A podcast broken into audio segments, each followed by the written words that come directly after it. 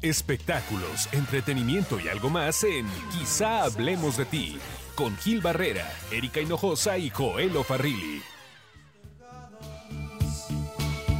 Y más preguntas sin por qué.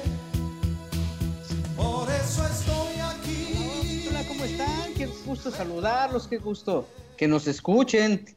Para nosotros es muy este, satisfactorio saber que están bien, que estamos poco a poco superando esta crisis. Nos faltan unos días, no sé cuántos. Este tema de, estar pues prácticamente encerrados, el confinamiento que le llaman, este, pues nos tiene creando cosas, creando contenidos, creando alternativas. Yo ya limpié tres veces a la cena, ya no tengo nada.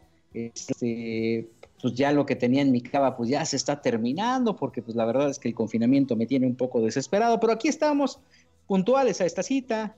Eh, Erika Hinojosa no está aquí, está Nueva Rosita, ahí está este, confinada también, pero está Joel Farrilli, ¿Cómo no? Aquí estamos felices hoy más que nunca, más que siempre, porque que- pues gracias a este espacio, eh, pues tenemos la oportunidad de entretenernos un poquito, de olvidarnos un poco de este encierro, así que pues bienvenidos todos y gracias por escucharnos. Está Carlos Mendoza, Señores, saludos, un gusto. eh, es un gusto echar un poco de nostalgia el día de hoy. sí, está Steffi con nosotros. Hola, hola, un gusto aquí estar compartiendo micrófono con ustedes. Estamos muy contentos, la verdad, aquí repito en el confinamiento. Y pues este mira, iba la a ser es que hoy, como bien este iba a ser hoy comentábamos, como el lado joven, ¿no? nostálgico, Pues qué podemos hacer más que recordar el pasado ahorita que no podemos pe- pensar a futuro, ¿verdad? A lo que podemos pensar a futuro es que las cosas van a estar bien, pero pues echémosle una vista al pasado. Las telarañas del archivo siempre son buenas, la referencia nostálgica. Y hoy vamos a hablar de un clásico, mi querido Joel. Sí, por supuesto, vamos a hablar de un programa que quienes nacimos en los 60, 70, 80 y hasta 90, pues prácticamente crecimos con él, ¿verdad? Y lo veíamos todos los fines de semana, 3, 4, 5, 6 horas. Y además de todo, bueno, es el responsable de eh, fincar eh, pues, las carreras, de construir las carreras de muchos personajes, de muchas figuras que hoy por hoy pues, son verdaderas instituciones. Roberto Carlos, Julio Iglesias, solamente por mencionar algunos José José, y hablamos nada más y nada menos que de siempre en domingo, que durante 28 años, eh, pues Raúl Velasco estuvo a la cabeza. 28 años en que se echaban de Sí, la 6 de la tarde a 11 de la noche, ¿no? En, la noche ponía a Brigitte Bardot. Ah, claro, en los, bueno, 70 Claro. El, el- el besito de las buenas noches ponía una modelo franc- francesa, ¿no? O una veguette francesa, no sé más. Pero sí, la verdad es que le abrió la puerta al mundo de la música. Y lo más curioso del asunto es que muchas de las estrellas que se crearon y que se fundaron en Siempre en Domingo siguen siendo estrellas y ya no hay, hay una brecha generacional tremenda, ¿no? Sí, sí, totalmente. Ya no hay una plataforma así de lanzamiento para estrellas de la música. Tal vez ahora con Mira. Spotify y con YouTube, pero antes era, si no pasaba por, por siempre en domingo no existía. Si no Por pasaba supuesto. entre las 6 y las 11 del domingo en el canal 2 no existía. Efectivamente, señores, y bueno, solamente para que nos demos una idea, para recordar entre los artistas, las figuras que forman parte de la última generación de talentos presentados por Siempre en Domingo, pues nada más Enrique Iglesias, eh, Ricky Martin, Shakira, ¿no?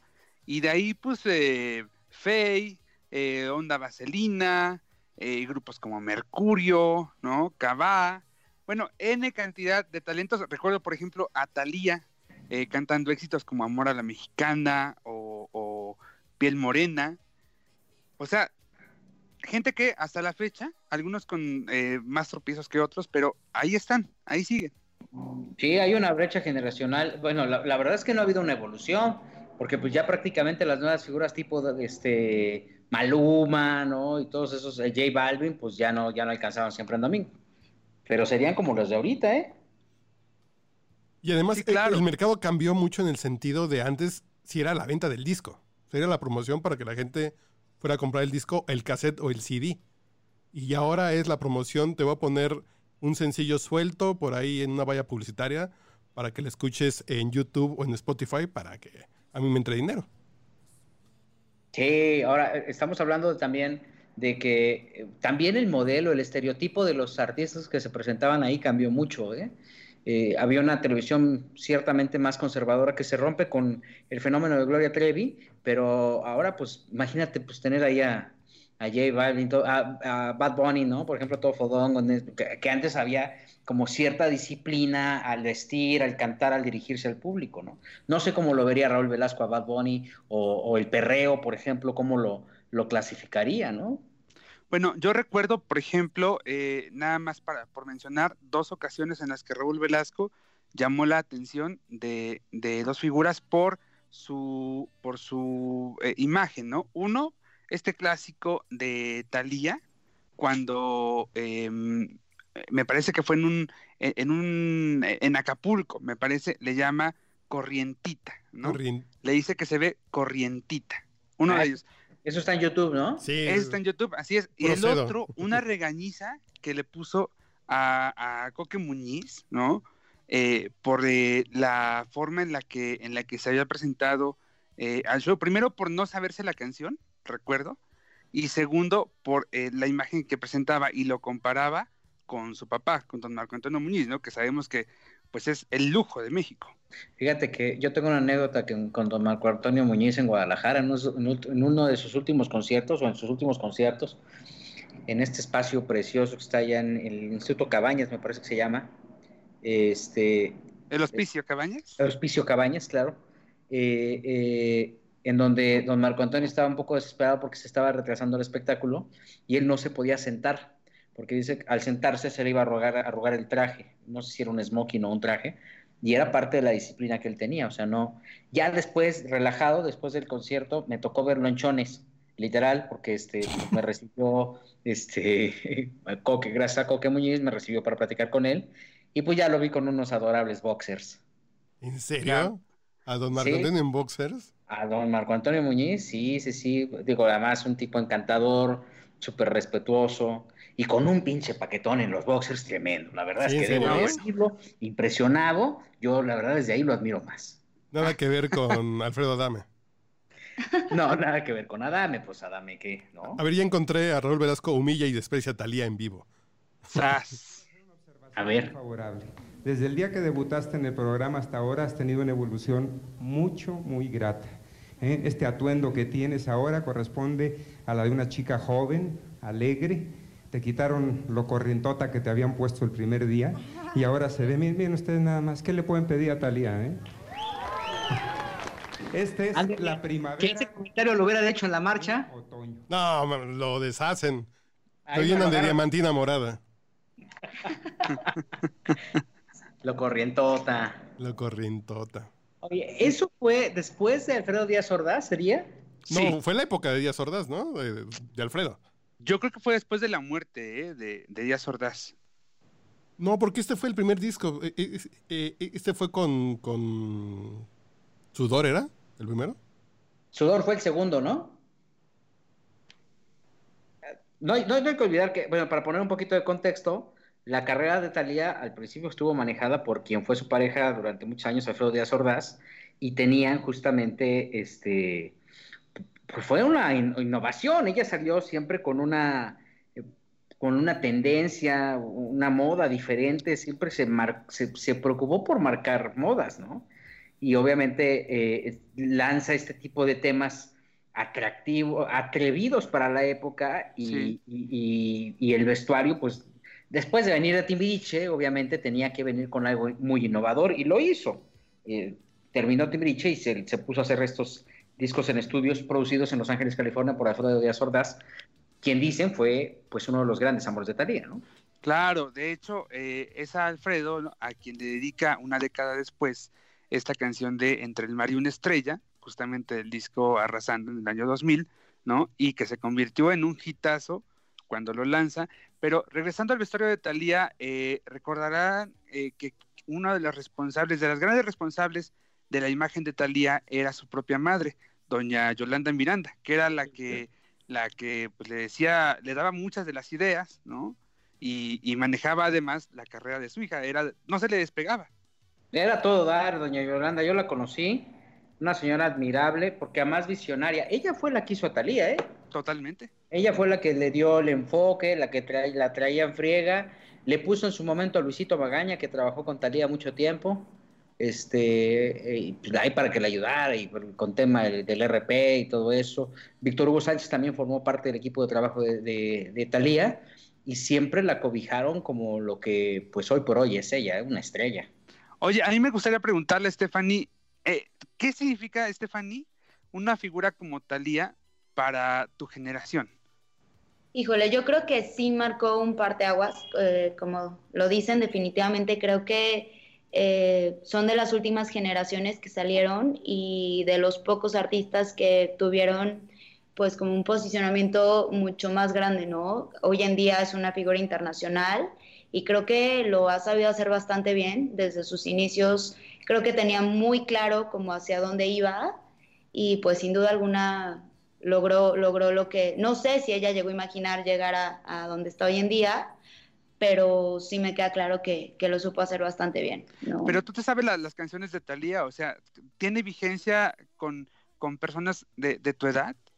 Claro, 100%, digo, soy un, un poco más millennial, pero sí, sin duda alguna yo, yo crecí con eh, muchísimas canciones de Thalía, desde pues eh, como quien pierde una estrella, si no me equivoco. Ajá. Entre el mar y una estrella. Entre el mar y una Estrella. por eso Es digo la- que es- si no me equivoco. Es la del potrillo.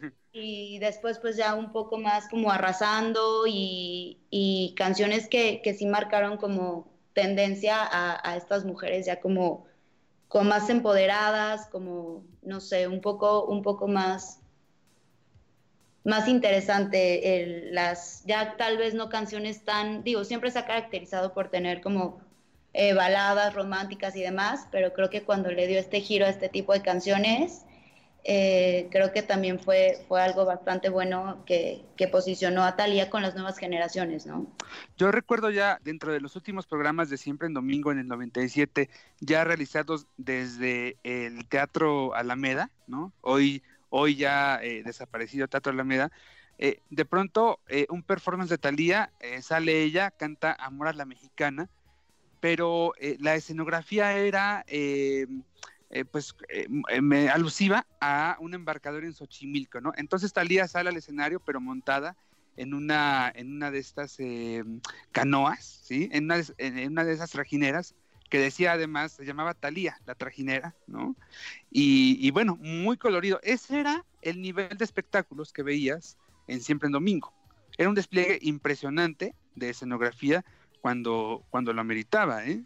Bueno, cuando había lanzamientos así especiales, se preocupaban por hacer algo, pero también el encanto que tenía en su momento siempre en domingo es que tú pudieras ver el, el, el acercamiento de las estrellas con, con su público y entonces Sí. tú podías ver a que Luis Miguel podía acercarse a una de las eh, primeras filas de este teatro estudio, ¿no? Que trae su origen justamente desde los estudios que tenían en Televisa Chapultepec, ¿no? El estudio A.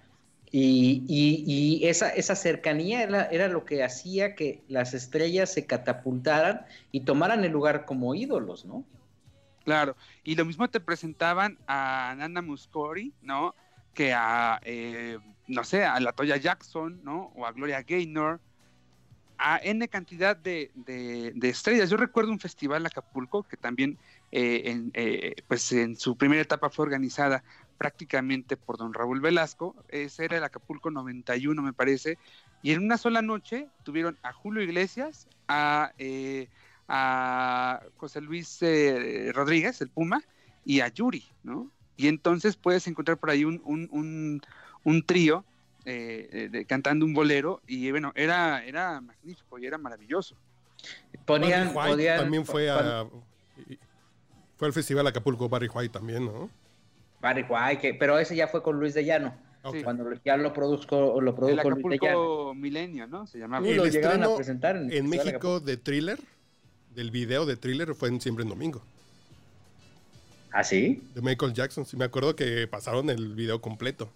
En estreno nacional, no sé cómo decían, pero eh, eh, el estreno de Thriller, la primera vez que se vio en México el video de Thriller fue en Siempre en Domingo. Entonces era la plataforma hasta para ese tipo de lanzamientos.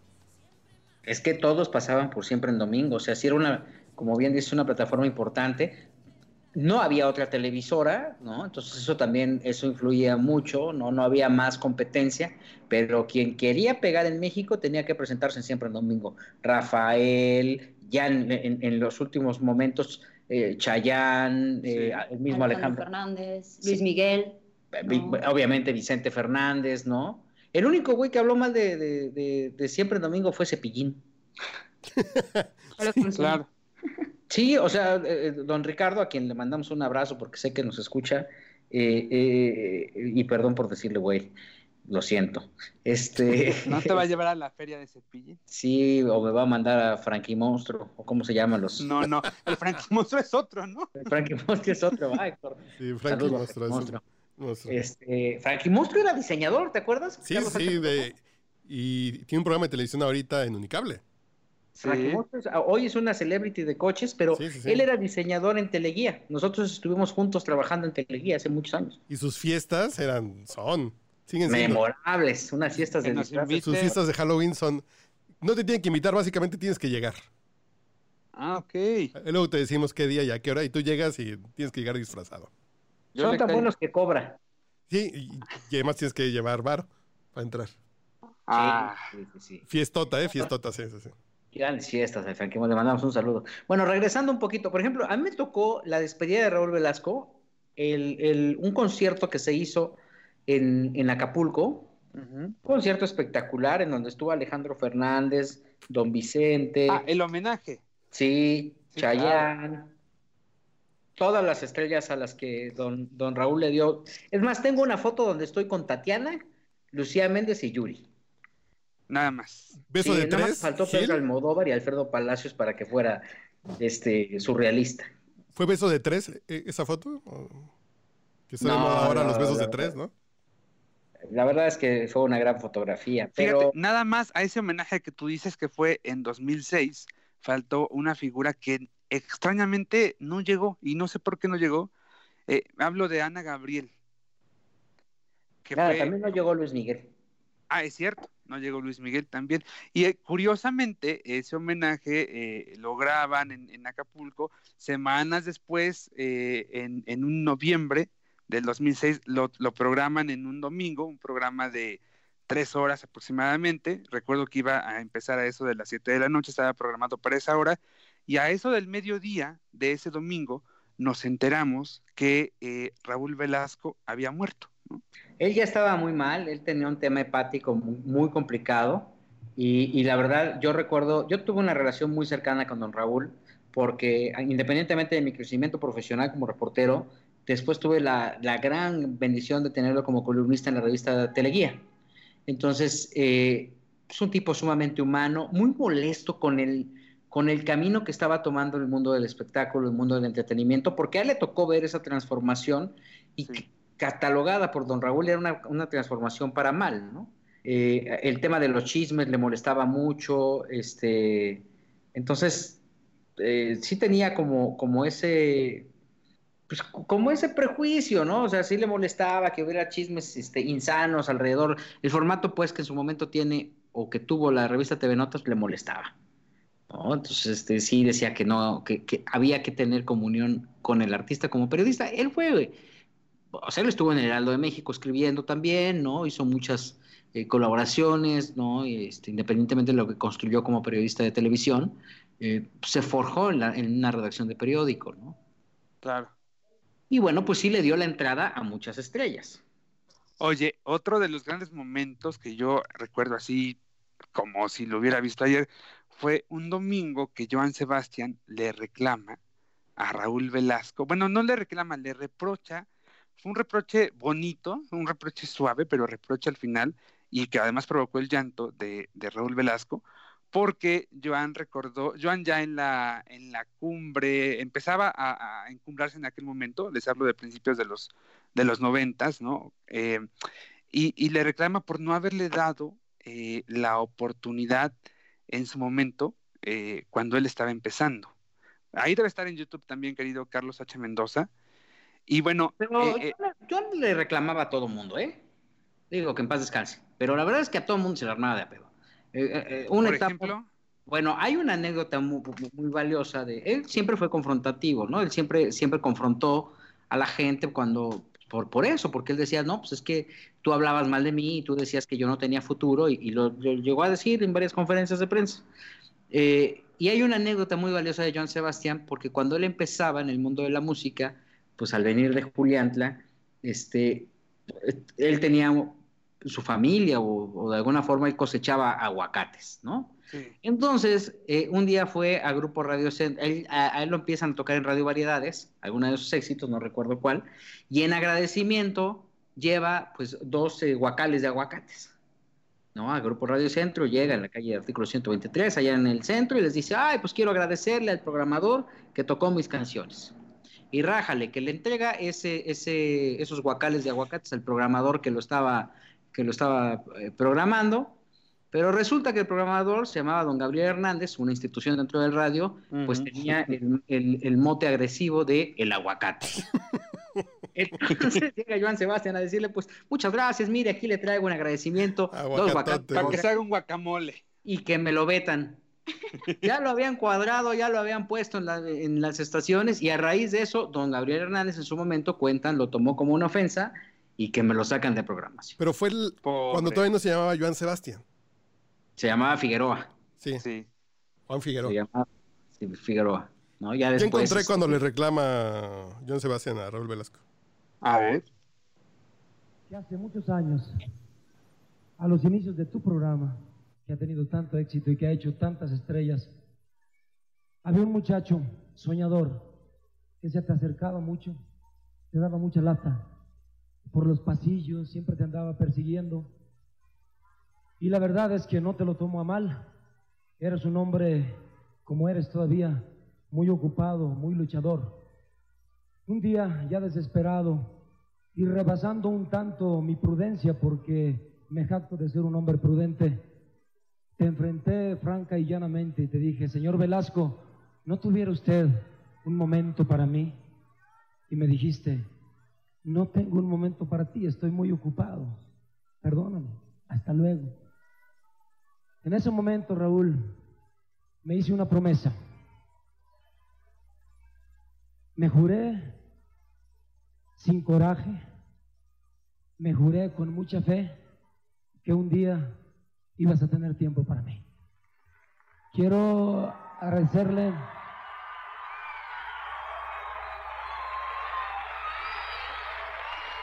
agradecerle a Dios, agradecerle a la vida, agradecerte a ti, Raúl Velasco, los consejos que a través de tantas enseñanzas le has dado a mi vida como hombre, como artista, agradecerte profundamente el apoyo que ha servido en grande para cimentar una carrera, la carrera de Joan Sebastián. Dios te bendiga y permíteme ante mi público y ante el mundo darte un beso de hombre. Gracias. ¿Cuáles son los besos de hombre? Permíteme que te pida perdón. Ya luego te cuento. Mejor no les digo. Para más información, pregúntale a Joel. Pero me acordé del cabaretito, yo no sé por qué. Esos- de esos que raspan, dice. Y, y la y es que- de, de- de Raúl ha dicho, ah, ching, y este, ¿no? Claro, pero, pero hubo hasta lagrimita y todo, ¿no, Carlos? Sí, sí, sí, sí, sí estaba conmovido don Raúl. Porque no se acordaba. pidió perdón, ¿no? No, no, no. Solamente es así como de. No, no, no se acordaba, decía, ah, che, ¿y cuál sería? ¿No? ¿Cuál de todo? ¿Cuál Porque me de imagino ¿Cómo le que. habrá pedido oportunidades a don Raúl, eh? Uf. ¿Cuánta gente? Por ejemplo, Raúl Velasco Imagino. también es culpable de Alejandro. eh, de, de Ricardo Arjona, ¿no? Sí. Fue culpable de, de la invasión guatemalteca de 1992. De Miguel Bosé también, ¿no? Creo que Sí, claro, claro. que ver mucho con... Bueno, hasta Jordi, el, el, el bebé, ¿te acuerdas el bebé que cantaba?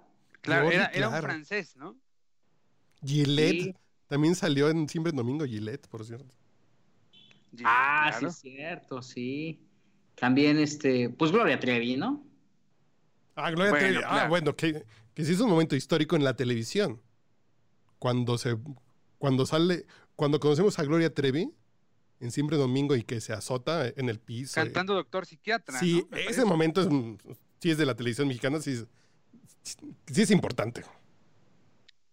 Es que hizo historia, don Raúl. O sea, al final también el personaje que él tenía de ser, pues, un hombre ciertamente serio, ¿no? Promoviendo los valores, este, encorbatado, ¿no? Eh, que, que- que, eh, no hay que olvidar que los primeros looks de don Raúl eran, pues, este, Hippie, muy hippie, sí, claro. muy, muy, Claro, totalmente hippie. Él era de la onda hippie en los 70 andaba así de pantalón acampanado, lentes de color morado y, y chaleco de cuero, sí, sí, sí era... Los polibuses tenían una parodia muy buena, ¿no? De la época Sí, hippie de lo- Raúl Velasco. La- la- las camisas floreadas, ¿no? Los- las solapas de los sacos eran pues inmensas, ¿no? Parecían como orejas de elefante. Y la verdad es que sí, al, al final sí creó una época, ya después ya los trajecitos y todo como parte de este patrón de presentadores o de esta imagen de presentadores tan particular que se extendió por toda América en su momento eh, eh, en Venezuela, ¿no? Los programas que había de variedades en Chile, ¿no? Este, Yo tengo una duda. ¿Él fue el que implementó lo de la patadita de la suerte? O sea, él empezó como... Como que era suya, como que sí Sí, era no, parte de era su firma. como un sello que tenía de, de darle como la bienvenida a la mayoría de los artistas que presentaba el nuevo talento, creo yo. que, que ahora sí, sí, sí puede ser visto agresivo. Exacto, ¿no? Pero en su momento era casi, casi como que Raúl te, va- te daba su bendición. Y es que la forma en la que eh, siempre en domingo eh, trabajaba al talento artístico era, te invitaban a hacer un programa, ¿no? Y si le gustabas a la gente, si levantabas comentarios positivos, si había llamadas positivas eh, ahí, pues te invitaban a hacer un segundo programa, ¿no? Y entonces, eh, pues eh, cada artista se jactaba de haber logrado cuatro, cinco, seis, ocho, hasta diez programas seguidos. Eso ya era todo un triunfo, un triunfo. Para cuando llegabas a tu programa 10 era porque ya eras un ídolo en todo el continente prácticamente. Y también no hay que olvidar que dentro de esta estructura que tenía perfectamente organizada don Raúl, que don Raúl no tenía una oficina en Televisa, él tenía una oficina en, en- en- en Paseo de la Ref- en Reforma, en Reforma Lomas. Hay ahora una eh, mueblería que parece, creo que se llama la Casa de las Flores, que- la Casa de las... Casa, de las Casa Lomas. de las Lomas. que este, eh, no, no recuerdo si bien eh, la casa contigua de esa, de esa mueblería era la oficina de don Raúl Velasco, y ahí despachaban, él no despachaba en Televisa, ¿no? Ahí ¿Y eso estaba- por qué, Gil? Pues porque él era como una especie de productor eh, o de coproductor con Televisa, o sea, no era un productor que dependiera al 100% de Televisa.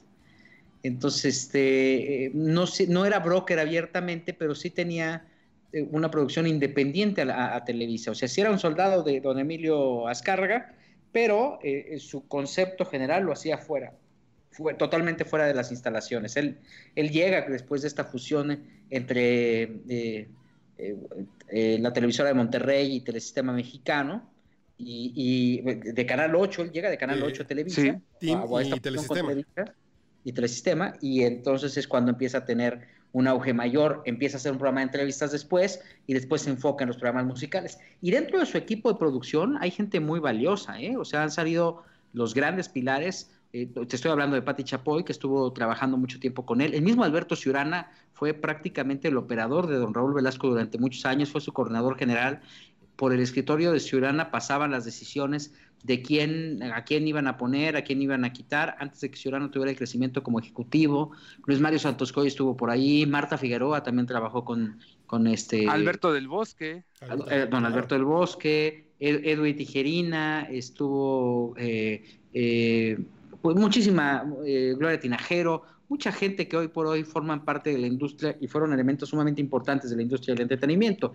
Eh, sí veías eh, un equipo sumamente sólido porque tenía muy poca rotación de personal que logró constituir uno de los espacios más importantes de la televisión en materia musical, derivado Oh. de la dirección de Don Raúl, ¿no? Era un ¿Y personaje qué me dices? Bueno, sí sencillo, pero también cuentan los que estaban cerca de él que cuando se enojaba, mejor eh, aléjate. Sí, Sí, sí, o sea- sí, sí, que era cabrón. Sí, sí, eh, miren, Gloria Calzada, por ejemplo, Marco Antonio. Regil, eh, Rebeca de Alba, todas, todas se refieren a, a, a don Raúl como pues un maestro, ¿no? Y le agradecen mucho la oportunidad, pero también todos coinciden en que eh, pues eh, cuando alzaba la voz o cuando estaba regañando a alguien, tú mejor volteate a otro lado y haz como si no estuviera pasando nada, porque si no, a ti también te tocaba. Cuentan que eh, apenas se enojaba y mira, enrojecía completamente. ¿eh? Es que era abuelito. Oh, y oigan, ¿se acuerdan de este? Bueno, tal vez no se acuerden del zorro, que hay un video en YouTube que es un cantante como muy, como con mucha faramaya y que lo regaña Raúl Velasco. Ah, pues es Sí, viral claro. ese rollo, ¿no? Sí, sí, sí, es un video así de cómo se lo tunde a decirle que tú no vas a llegar ni a la esquina. A ver, déjame si lo tengo por aquí. Tú eres cero. Sí, sí, sí, sí, sí, que se pone muy, muy, ru- muy rudo. Que dijo que, que mejor se dedicara a otra cosa, ¿no? Pues Sí. también quién chingado sale llamándose el zorro. A no ser que seas conductor de la Z. ¿Hay un zorro en la Z? Creo que sí, no hay un Hay zorro, puro claro. animal ahí, ¿no? Puro animal. Son los animales, por eso son el zorro, el mapache. A ver, ya lo encontré por acá. que es en la que buena. Ah, sí es cierto. Sí. A ver, ya el lo encontré por acá. A ver, vamos a ver.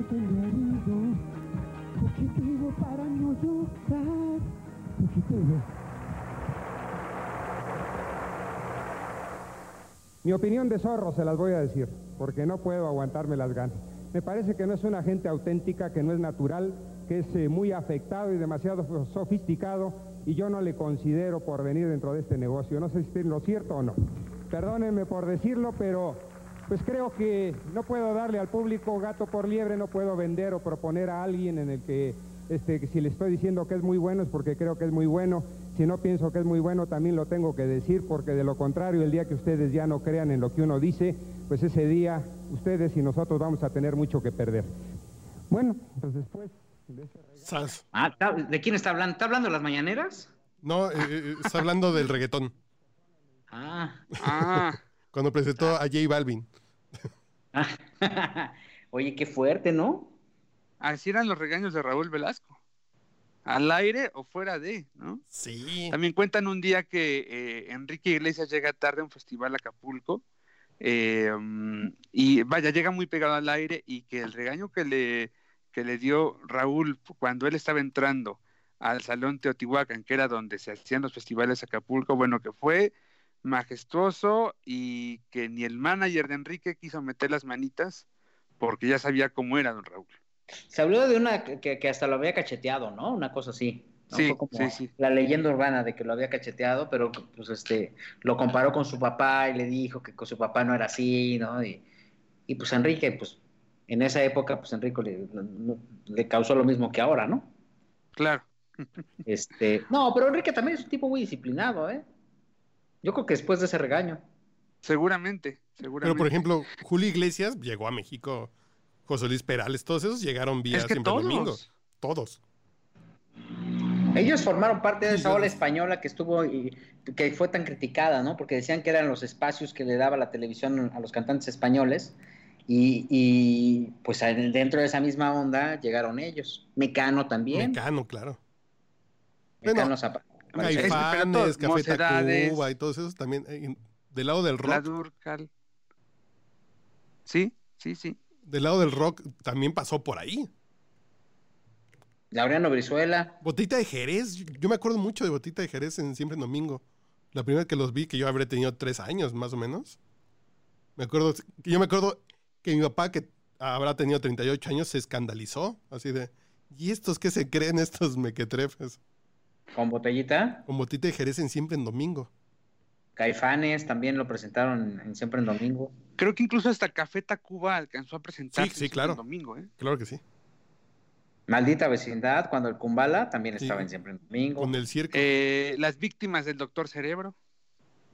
Fíjate. que ni los sí, eléctricos. Sí, sí, pues, esa onda del rock. Que- Ri- ritmo que, por cierto, peligroso. Yéndonos un poco a finales de los ochentas, otro de los momentos emblemáticos fue aquella dedicatoria que Alejandra Guzmán le hizo a Silvia Pinal. Uy, Recordarán ustedes cuando le mamá. canta Bye Mamá, ¿no? Ese es como Sí, de los claro. 10 momentos inolvidables. a ver, déjame. No me Ahí- ahí debe estar.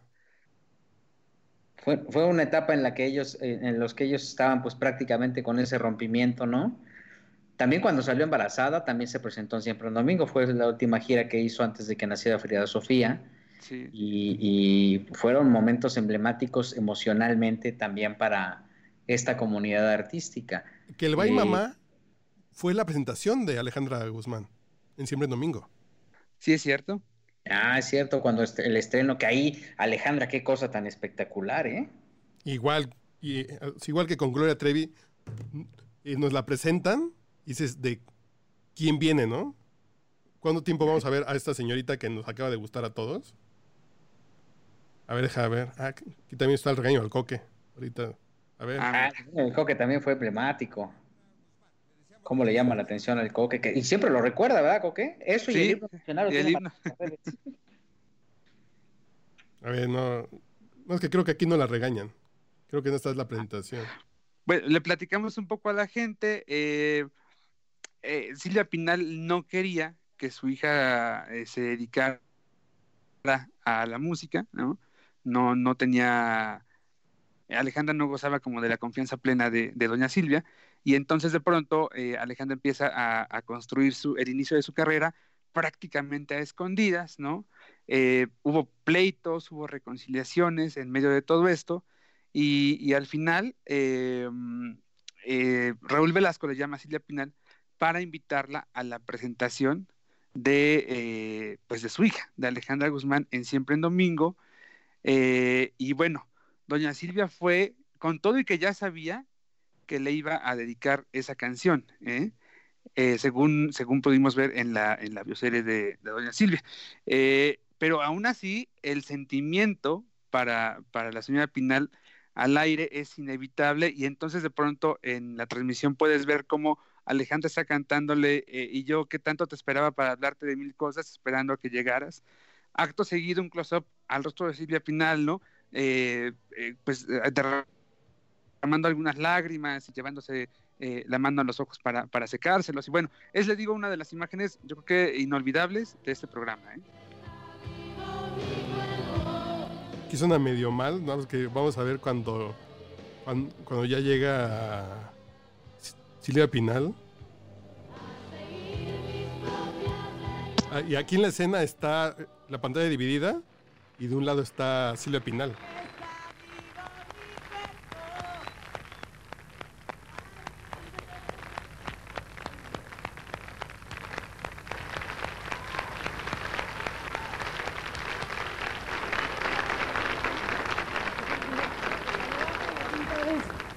Miren a mi padrino y mi mamá.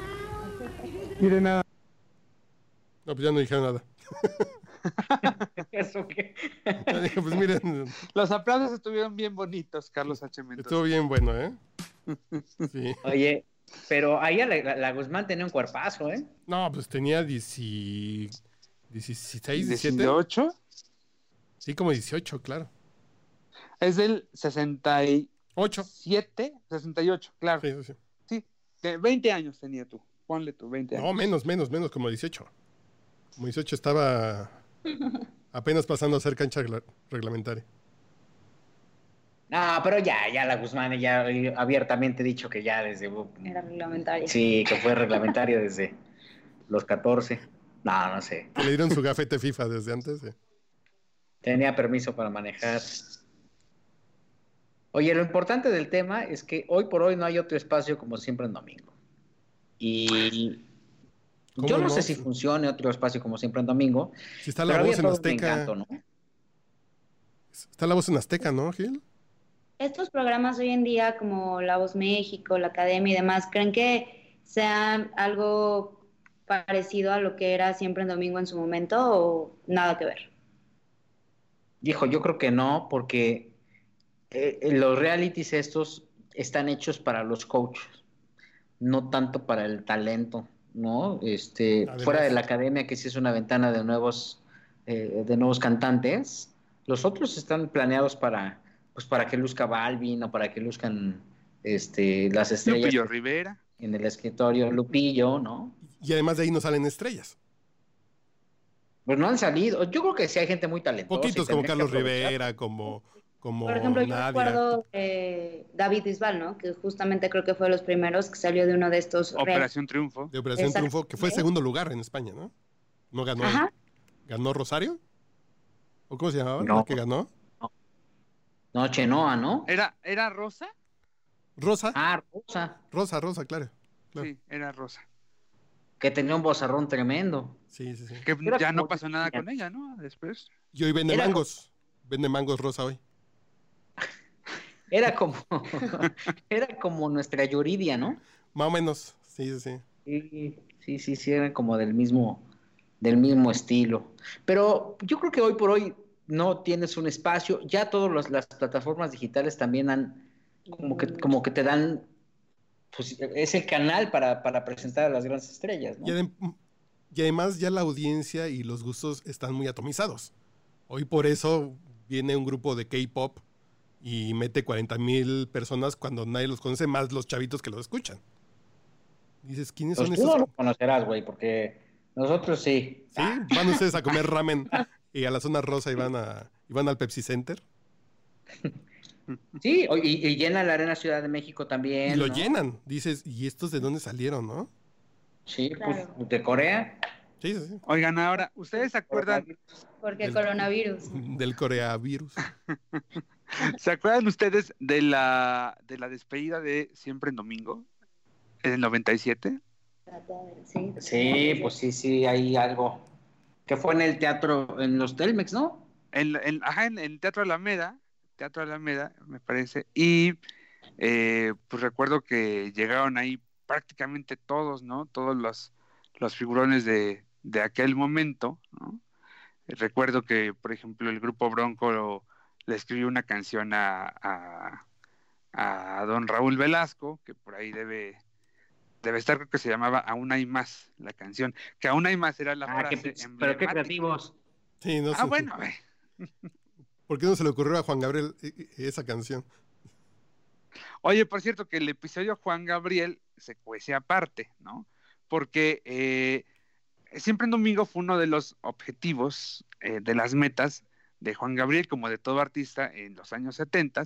No lo llamaban mucho porque eh, eh, Raúl cuenta que Raúl Velasco no estaba muy de acuerdo con los ademanes y con el amaneramiento y con la forma de vestir de Juan Gabriel, entonces no era un artista recurrente de siempre en domingo, sin embargo, cuando son los 10 años de, de Siempre en Domingo, eh, Juan Gabriel va y presenta la producción que en aquel momento estaba, estaba promocionando y presenta además un popurrí que hasta la fecha se mantiene como uno de los grandes temas hechos por Juan Gabriel, que no son necesariamente escritos por él, que es un popurrí a Luis Arcaraz, que ustedes recordarán seguramente.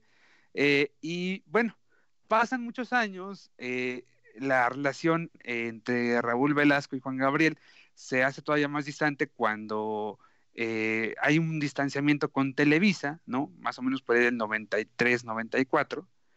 Pero en el 97 eh, contaba Raúl Velasco que el Festival Acapulco estaba como en crisis. Recordemos que venían, además del error de diciembre, en el 90 y 95, Gil, querido, si no, si no, si no estoy eh, recordando mal.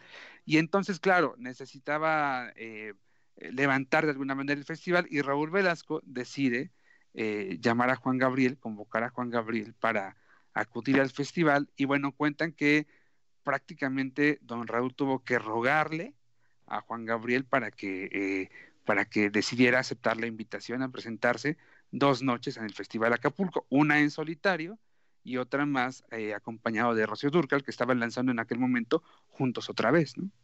Pero, pero así como que rogarle, rogarle, no, pues a Juan Gabriel le pagaba, ¿no? Todas las presentaciones. Pero Juan Gabriel era muy soberbio, tú sabes que eh, era muy bueno, pero también tenía un lado muy soberbio.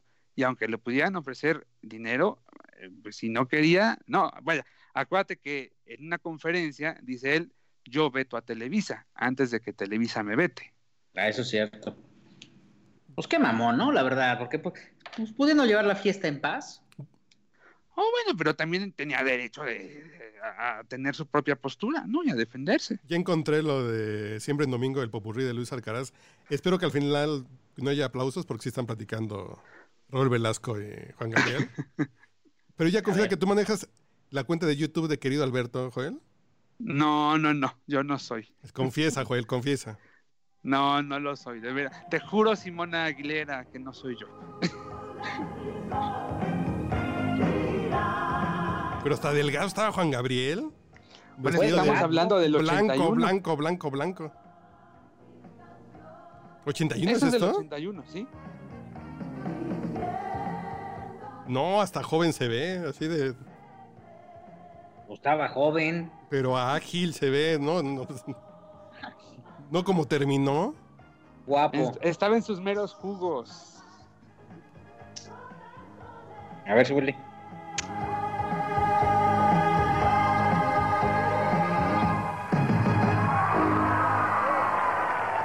Están otra vez los aplausos. No, no. Sí sí van a hablar, se los juro que sí van a No se hablar. vaya. No se vaya. Que reciba el aplauso que de pie le da el público a ese gran talento musical que es Juan Gabriel. ¡Qué bárbaro!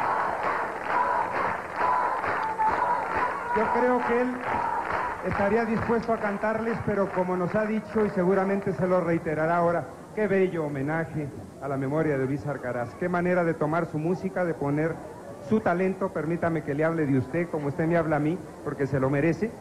Y qué manera de, homenajear a Luis Arcaraz. No tengo palabras, estoy muy emocionado, Juan Gabriel. Muchísimas gracias. Todo esto se debe también a una labor de grandes amigos que están conmigo allá en, en El Paso, Texas, que es Ryan Uliate, es José Cueto, Pepe Cueto, y todos los amigos del coro y todos los que han contribuido, músicos de Los Ángeles, de, del Paso también. Y entonces ha sido una cosa maravillosa tener la bella oportunidad más bien de nosotros de haber encontrado en el señor Luis Alcaraz una música tan bella que se puede adaptar a todos los ritmos y que además como todo en la vida es repetible en este caso en la cuestión de música, excepción en los autores, los compositores que son irrepetibles, ¿verdad? Que no se pueden repetir nunca en la vida. Afortunadamente Es- qué bonito, son, Alcaraz. son irrepetibles que no se pueden repetir. gracias por haber nacido y por haber Qué bonita joya. Ella, Juan Gabriel y su esplendor a sus 31 años. Pero se ve, Irrepetible. realmente se ve muy guapo el cabrón. Discúlpenme que me salga lo... Es que tenía su pegue, tenía su... No por las lentejuelas, no por lo... sino por lo... Diría... Era galán. Nicolás Alvarado sí está muy guapo el cabrón. Así lo ves y dices, ¿en serio? ¿Ese era Juan Gabriel? ¿Sí te lo dabas? Como diría el clásico... Carlitos que tiene una borrachera. Flaco Ibáñez. que Lo que se ve no se juzga. Como diría el clásico Flaco Ibáñez. No me lo han propuesto, pero tampoco me cierro, dice. Con mi presencia, Diría el con clásico. No lo he hecho, pero tampoco me cierro. No, porque sí está muy guapo el cabrón. Ya ves, a todos los con tres tequilas lo que me pasa, Gil. amores Ah. A ver. En casita y, y aquí también. Muchísimas gracias. Pues ya sabe, esta es su casa, porque esto lo ve el pueblo y el pueblo quiere a Juan Gabriel. Cuantas veces quiera, nosotros, el tiempo que quiera, es de Juan Gabriel. Un gran talento como él, no tiene límite de tiempo. Y otra cosa que le quería, aprovechando porque ya ve que vengo poco, muchísimas gracias por los programas de Venezuela y por haberme dedicado el mes de marzo a mí. Muchísimas gracias, de veras, a todo Televisa, pero yo sé que usted tiene mucha fuerza aquí en Televisa y yo sé que lo que usted diga, pues eso también es. Y lo que diga Televisa, pues también es. Pero muchísimas gracias por, por lo a Televisa y a usted, señor Velasco, por haberme dedicado el mes de marzo a Juan Gabriel, mi, mi familia y, y pues toda la gente que me quiere mucho. Ya no me diga más. El día que usted se deje, le vamos a hacer el homenaje que se merece. Juan Gabriel Oh, con todos sus ya. está Raúl Velasco, ya dice, el día que usted se deje, pues ya. ¿Ves? Pero nunca se dejó, ¿eh? Ya no me siento mal de haber sido solamente yo el que caí ante sus encantos el día de hoy. Porque además recordarán ustedes que hubo una época más o menos a eh, los primeros años de los noventas que a Raúl Velasco le dio por hacer homenajes y dedicaba todo el programa, todo siempre en domingo, a un, a un solo artista, ¿no? Y entonces tenían hacer el homenaje a Rocío Durcal, que es el Lucha homenaje no, a, a Joan Sebastián, Angélica María. a Lola Beltrán. En, en términos de contenido estaba cañón, o sea, todo lo que tenía que llenar, el tiempo que tenía que ocupar, pues es televisión, aunque fueran canciones de tres minutos, porque también Tenían un horas, tiempo de duración, no podían durar más, más de tres minutos justamente porque pues se iba, se iba a aburrir la gente, A no aunque ser que no fueras tuviera Juan más opciones, ¿no? Porque este popurrí de Luis Arcaraz dura algo así como 11 minutos. No sé si 11 o 10 minutos. Más o menos. ¿Cuánto, cuánto duró ahí? El popurrí, ahorita les digo. No me acuerdo que lo estamos atendiendo. Ok, bueno, mientras tanto, o sea, sí, lo 12 importante minutos. era como, 12 minutos. Ah, ah, el, el clip duró 12 minutos. órale. Entonces el Pues sí, popurrí de- duró como 10. Pues un bloque, ¿no? Prácticamente todo un bloque. Fíjate, te va a pasar lo mismo que don Raúl. Después de haberlo visto, le vas a dedicar todo más a Juan Gabriel. De homenajes. Oye, y eh, ¿te acuerdas que también había un disco que se llamaba Los Grandes de Siempre en Domingo? Claro que cada año salía y hiciera como el de los éxitos en español. Que apoyaba a la industria, porque al final eso era lo que hacía, sacaban los 15 éxitos activando la industria de la música, ¿no? Y además de Oigan. diferentes disqueras, de que no era solamente una. Que no era Melody. Es que ¿no? además hubo hasta una película con Raúl Ah, Velasco. ¿no? claro. Sí, Sí, una película sí, de Siempre de en Domingo, Siempre en claro. Y un libro. Hubo un libro que se llamaba El rostro oculto que le escribió Leopoldo Meraz, el reportero Cor. Don Raúl Velasco tenía también como su tribu de periodistas consentidos, Sí. en donde estaban eh, el señor eh, Leopoldo Meraz, Guillermo Heraldo Vázquez también. Villalobos del Heraldo, ¿no? Este, Víctor Hugo Sánchez, que también fue eh, director del Heraldo, que era como su tribu con la que eh, él convivía, se los llevaba de viaje, ¿no?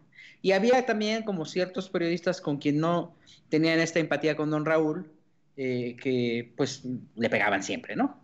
Entonces, eh, digo, mi papá estaba dentro de ese grupo de periodistas. Ok. Entonces, este, eh, sabía trabajar a los medios de comunicación, ciertos medios los tenía como consentidos, les, los, los paseaba, los llevaba a las coberturas.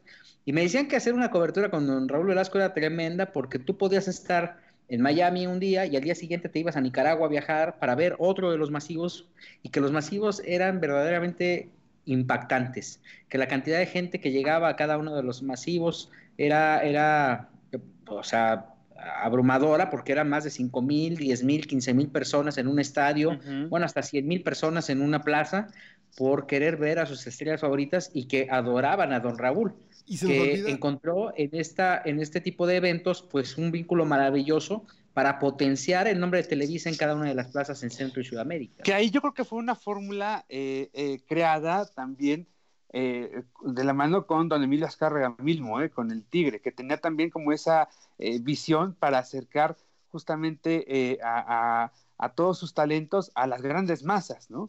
Y entretener, decía él, entretener pues a, a- a todo el público. Pero No, siempre en domingo se abrió en todo el continente, en el ¿no? mexicano. ¿Perdón, Carlos? Siempre en domingo se veía en todo el continente, en vivo. Era en todo el continente, Europa, norte de África, ¿eh? Sí, sí, eh, era en vivo, se transmitían siempre en domingo para todo el para toda la gente que habla español, entonces era así de Sí. lo que pasaba por ahí si era un un escaparate enorme.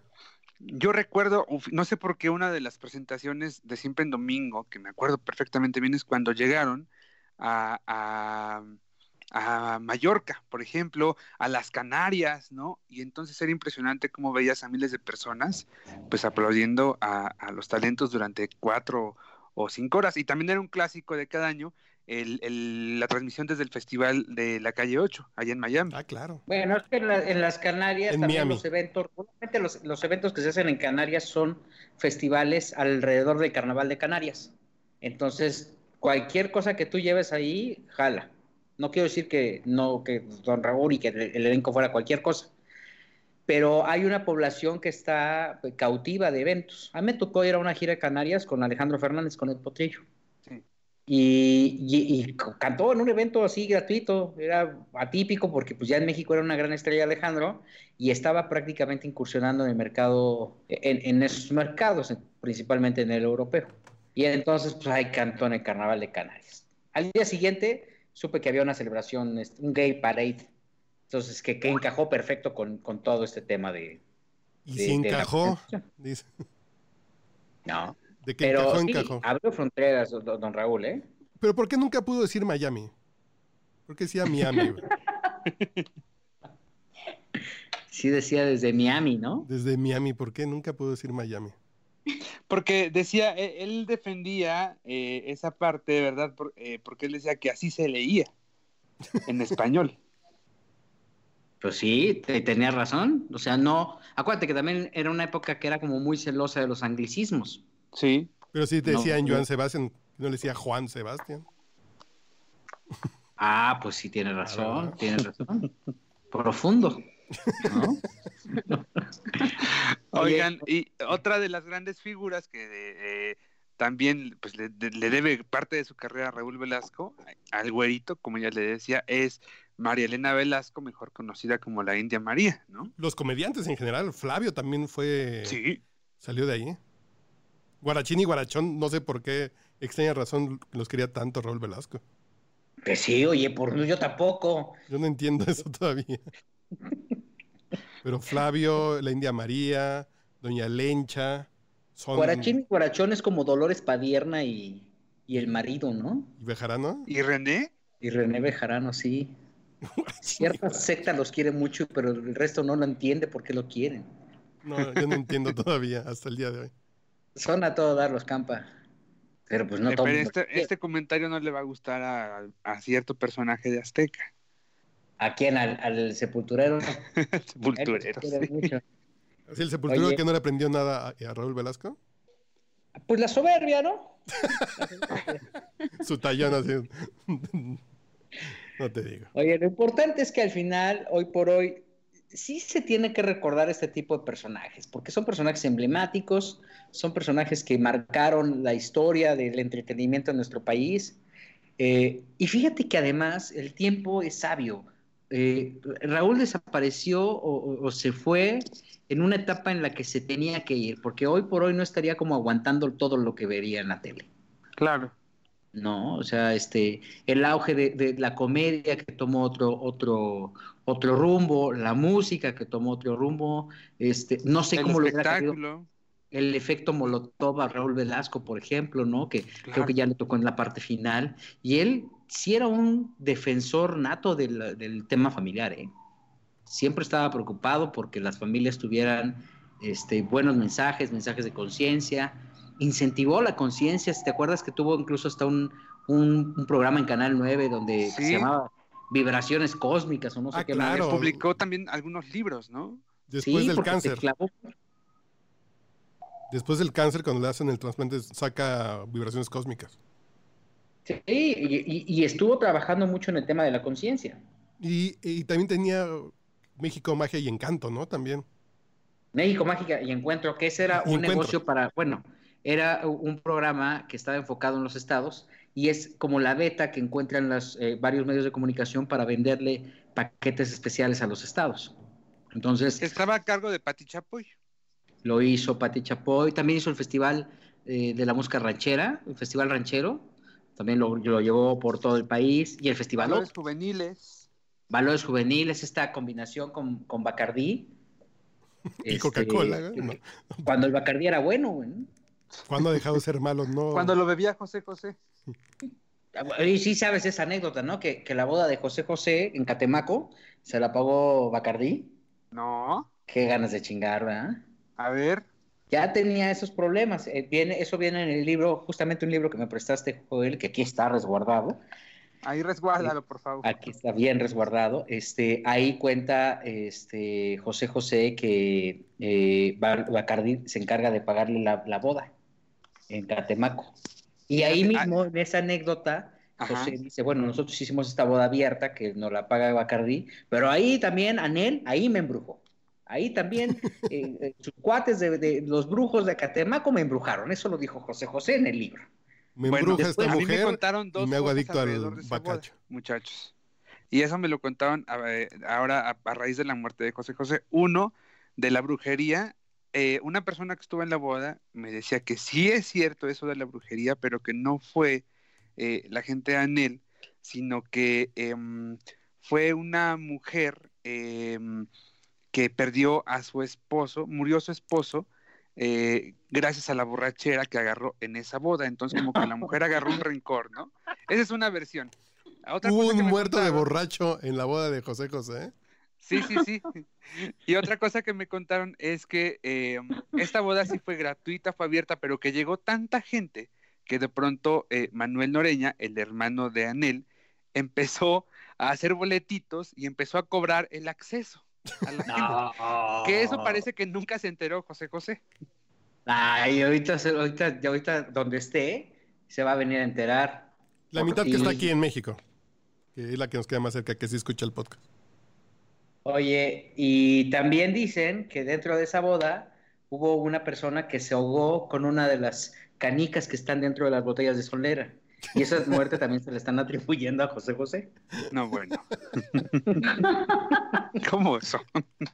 El minuto que cambió mi destino, la boda de José José. La boda que cambió mi destino.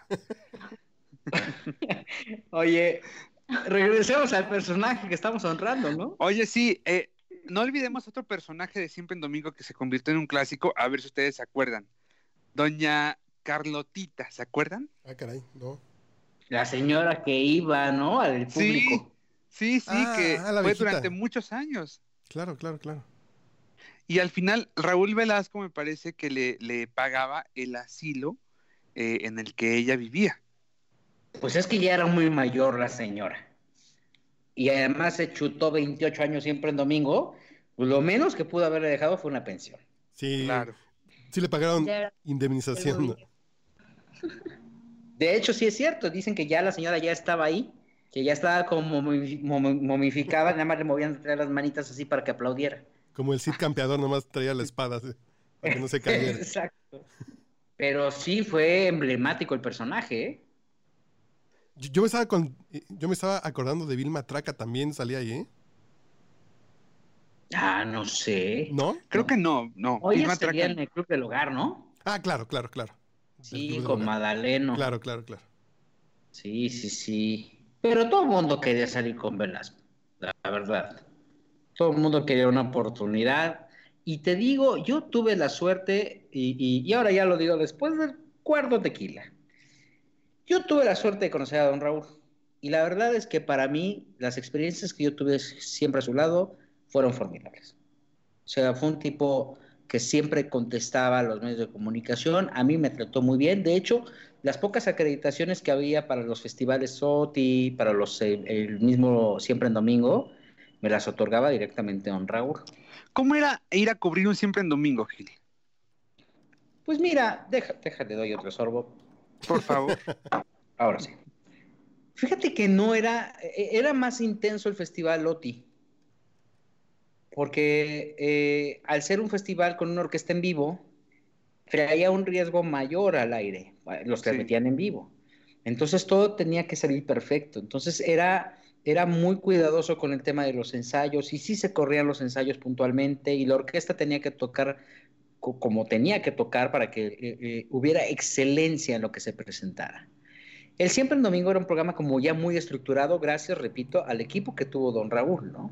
Esta batuta que él tenía para presentar a la gente, la ejecutaba muy bien, pero además toda la gente quería estar en ese escenario, entonces tenía que ser muy disciplinada. Y si le decían, tienes que llegar a las 2 de la tarde o a las 3 a la hora que lo citaran, pues la gente estaba, porque si no, el señor Velasco se enojaba y los bajaba del programa. Claro. Y esa excelencia la ganó con, esa, con, con la disciplina y con esta visión para, para catapultar a las grandes estrellas. Entonces, pues por eso todos se alineaban, porque sí formaba parte de, de la industria, ¿no? Como bien dijiste hace un momento, o sea, si tú aparecías ahí, es, aparecías en el, en el plano musical eh, eh, internacional. Eh, y yo recuerdo, por ejemplo, el tema de los festivales Otis, sí había como cierta, o sea, ahí había una tensión porque a pesar de que invitaba a los jurados, no necesariamente la canción que él quisiera iba a ganar. Él podría probablemente Sí les daba la libertad de elegir. podría llegar como a, a- a sugerir que, que algún artista le gustaba, pero también acuérdate que también estaban las compañías disqueras detrás de ellos, entonces las disqueras eran las que tenían que ver de qué forma se acercaban con los jueces para que las canciones salieran eh, seleccionadas. No quiero decir con esto que hubiera un coto de corrupción, pero sí a todo mundo le interesaba que Ana Gabriel funcionara o que este, Yuri, la canción de Yuri, que era una canción excelente en su momento, tiempos mejores, este, tu- tuviera ese, ese impulso y pudiera llegar a la, a la fase final o ganar el festival. Esa industria la creó Raúl Velasco. Él le dio una organización y le dio un nivel de excelencia a la industria del entretenimiento en nuestro país, le guste a la gente o no le guste, porque había mucha gente que decía, no, es que idiotiza y es que también es monopólico y es que, y 40 cosas más que, que hoy por hoy eh, valen un pepino porque te das cuenta de que muchas de las grandes estrellas que tenemos ahora prevalecen y, y- y son las que llenan los auditorios o, o las grandes presentaciones. Entonces yo creo que sí hay que destacar esa parte eh, buena. Mi experiencia con Raúl Velasco siempre fue positiva. Así para Yo mí. nunca, nunca vi absolutamente nada más que un hombre preocupado y enfocado en hacer de la industria del entretenimiento en México eh, algo magnífico. ¿no? Y para bien o para mal, él fue un filtro que nos dejó cosas muy buenas. Que por sí mismo han Ay, ¿qué pasó? Ah, Es, es- es don Raúl que vino del más allá. A manifestársenos. En un Volkswagen. un agradecimiento hasta abajo diciendo gracias. Y, de- y a decirnos que aún hay más. que aún hay más. Pero creo Oye, que el ¿y filtro nos ha dejado. ¿En quién habrá reencarnado don Raúl, eh? Híjole, qué buena pregunta. En algún youtuber, en Luisito Comunica. ¿En el escorpión dorado? Estaría poca madre. En el wherever. No, cállate. En Yuya, ¿no? Pues En no. Yuya. Nada más. En alguno de los polinesios. Sí. No, man. Pero nos dejó cosas bien, bien buenas que hoy siguen funcionando con gran talento por sí mismo, ¿no? Yuri, Lupita D'Alessio, Mijares, Emanuel, todos, todos los que tienen 35 años de carrera pues, salieron de ahí, ¿no? Es más, es tan bueno que hasta él pudo haber hecho a Matute. No, Claro. creo que se... Lo podemos debatir Eh. eso, yo creo que no. Porque él pudo haber promovido a Matute y pegaba, ¿eh? No, pues Sí. Esto va a ser Matute motivo pega. para otro programa. ¿eh? Matute pega, pero... Pero bueno, está bien. Si pegó Nicho Son Hinojosa. éxitos, son los éxitos de siempre en domingo, en domingo los que canta Matute. Bueno, ciertamente. Eh, Entonces, imagínate, serían dignos representantes. Pero además, por ejemplo, Prisma, ¿no? Del festival este, OTI. Yosio. Este, Felipe Oscar Gil, Atié. Oscar Atié, eh, bueno, obviamente Yuri, Sergio Andrade. Sergio Andrade tuvo un Calaf. auge muy fuerte con Don Raúl, ¿eh? Sí, claro. Claro. Era como el compositor de moda y entonces lo apoyaba mucho. Cuando Sergio Andrade, pues era la cuarta parte de lo que es ahora. Por lo Oye, de Ariana. Ariana, Dulce. este, Lara y Monarres. Ah, claro. Ah, Claro. Lara y Monarres Juguemos a cantar, tenía que ver Raúl Velasco también en- en Juguemos a cantar. Sí, él hizo Juguemos a Cantar. Claro, de ahí pues, salió Lorenzo Antonio, la mano de ¿Era la él mano era izquierda va de adelante Llano? y la derecha por detrás. No, eh, Raúl Velasco. ¿Quién? Eh, fue el que hizo, Raúl Velasco fue el que hizo Juguemos a cantar. Bueno, Pues Lucerito también dijimos, salió ¿no? por ahí. sí. No, pero Luis Llano no, no tuvo que ver en Juguemos a cantar. No, no, no, mira, tú puedes buscar ahí, busca ahí en YouTube a Lorenzo Antonio y ahí va a salir con sus hermanitas cantando la mano izquierda va adelante y la derecha para atrás. Y salió de Cantar. Juanito Farías. Juanito, el caballo de palo. Odio esa canción. Porque es Claro, Ay, profunda. no sé. Odio esa canción, perdón. Esa y la de las vocales. Bueno, Ah, claro. Ese es Katy, ¿no? Katy. El otro día conocí a Katy. La de las ¿A vocales. poco? La de las vocales, sí. ¿Cuál la de ahí viene la. ¿Es esa? No, no, pues es que. Sí. ¿Y dónde la conociste, joven? Eh, porque se juntaron algunos concursantes de Juguemos a Cantar, porque van a, a realizar una gira. No. Y entonces, sí, claro, y entonces una de las participantes es Katy, y yo estuve realmente a punto de lanzarle, no sé, un piropo, ¿Por qué? porque esa canción siempre, siempre me fastidió, desde que yo era un niño, porque además la escuchas en todas las fiestas de cumpleaños eh, infantiles, y me, es, o sea, esa canción para mí es tan fastidiosa como lo es eh, las mañanitas, mañanitas de Cepillín. ¿Cuál canción? ¿La de Katy, la de las vocales? Sí, sí, sí, para mí es horrible. ¿Ahí la tienes, Carlos? No, por Yo favor, estaba con Lorenzo no. Antonio, pero ahorita torturamos. ¿no? Fíjense, un día estábamos en un palenque allá en Hermosillo, Sonora, en Con un palenque de Juan. Gabriel, y fue de invitado especial Lorenzo Antonio. Es que él vive en McAllen, ¿no? ¿Dónde vive? Él vive en, él vive en Texas, no sé si San Antonio. eh, Creo que en San en Antonio. San Antonio, sí, Por tiene eso, razón. Como es Lorenzo Antonio, vive en San Antonio. Ah, claro. ¿no? Pero además, sí, claro. allá en esa parte del valle de Texas, y, y toda esa parte tiene éxito. La gente Es sí va a verlo a los casinos, ¿eh? Es Sí. un ídolo. Si viviera en Los Ángeles sería Lorenzo de Los Ángeles. Claro. Lorenzo Ángel. Lorenzo Ángel. Y Laura León es de Tabasco. dice. No, es de León. Es de Guanajuato. Y entonces recuerdo, chicos, eh, que de repente Juan Gabriel presenta a Lorenzo Antonio y él entra con la orquesta de Juan Gabriel a cantar esa canción de, de la mano izquierda va adelante y la derecha para atrás y la gente enloquecida, ¿eh? Pues sí, tenía a Juan Gabriel ahí, tenía a Lorenzo Antonio. Y además Juan Gabriel bailando la coreografía. Ah, no. Eso es fantástico eso. Ah, pero es que Lorenzo Antonio se, se dio a, a- a la tarea de estar cerca de Juan Gabriel. Ah, Se dio a la tarea. ok. Estuvo muy cerca de Juan Gabriel, ¿no? claro, hasta hubo dos discos en homenaje. La mano izquierda está adelante y la derecha para atrás, pues, ¿eh? A ver, súbele.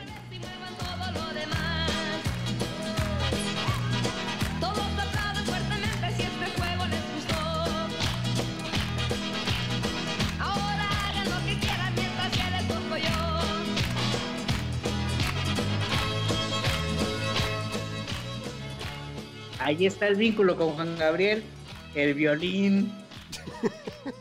Porque a Juan Gabriel le gustaba mucho. No, deja que le gustaba y le reencantaba. Por toda esta onda country que traía, ¿no? Claro, pues por las cuerdas, tú te das cuenta en los conciertos de Juan Gabriel, siempre había cuerdas. No, y deja las cuerdas, las locas son lo- más, güey. Oye, pero eh, fue, un, fue un exitazo nada más. One Hit Wonder. ¿Cómo es? One Hit Wonder. Eh, ¿Y no es Antonio? eh, no. No, 12 rosas. Ah, 12 Ro también. Claro. Juan 12 Gabriel. rosas, sí. A ver, ahorita Por las pongo. rosas, sí. Son 12 rosas que hablarán por mí. Fíjate. Pero esa es de Juan Gabriel, pero el- el- la otra vez hablábamos del disco que le hizo Juan Gabriel también, que fue un exitazo. Esta canción de, de- de la mano izquierda va adelante y la derecha por detrás, esa la ponen en las bodas. Todavía. ¿En serio? Claro. Claro. ¿A qué tipo de bodas bodas estás yendo tú actual- actualmente? ¿Un Las bodas bodas fifí? fifí. Ah, ok. Ahí la ponen. Oye, y, y luego, y entonces se encontraron y después se hicieron, le, le hizo un disco. Dos, Fíjate. de hecho, dos discos. La cadena como lleva, o sea, es, Raúl Velasco fue el culpable de que Juan Gabriel se diera a Lorenzo Antonio. Claro. Ahí hay que echarle la culpa. También Yuri cuando cantó con Oscar Atié, ¿te acuerdas de eso? Claro. También ese, ese hay que atribuírselo a, a Raúl Velasco. Tatiana con Charlie Mazot también. Ah, ¿te acuerdas de esa canción de Charlie? Que es malísima, ¿no? ¿Cuál la de.? Ay, básicamente tener sexo es malo. Espérate hasta, Sí. que, ¿Era hasta que nos casemos. Era No, Charlie con- Manson. Esa hay que buscarla porque además era el mensaje de conciencia social de la época. cuando estemos Claro. juntos, ¿con quién era? Con, con Tatiana No, y... con Johnny Lozada. Era John- Johnny, claro. Sí. Pero además, esa- sí, sí, era el mensaje para la prevención, ¿no? Que sí. decía, "Oye, No.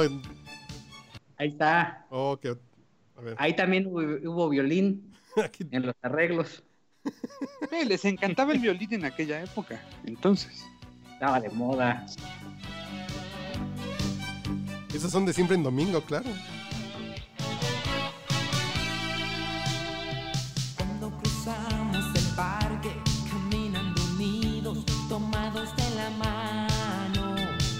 Cuando soñamos despiertos, esperando el día de ya no separarnos.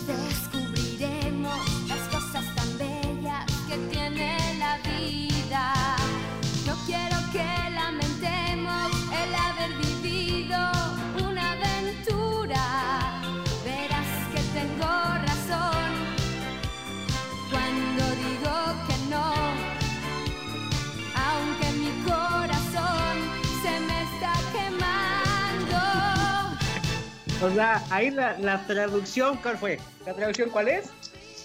Que el corazón se Aguántate les, las carnitas, mi chavo, porque No es tiempo. que el corazón se le andaba quemando a Tatiana y el otro se lo estaba dictando su cabeza, ¿o qué dijo?